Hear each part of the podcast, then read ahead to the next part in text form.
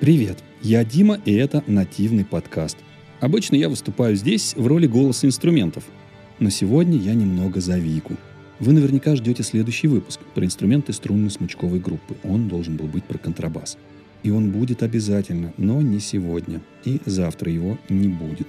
Вика приболела и взяла паузу на накопление сил.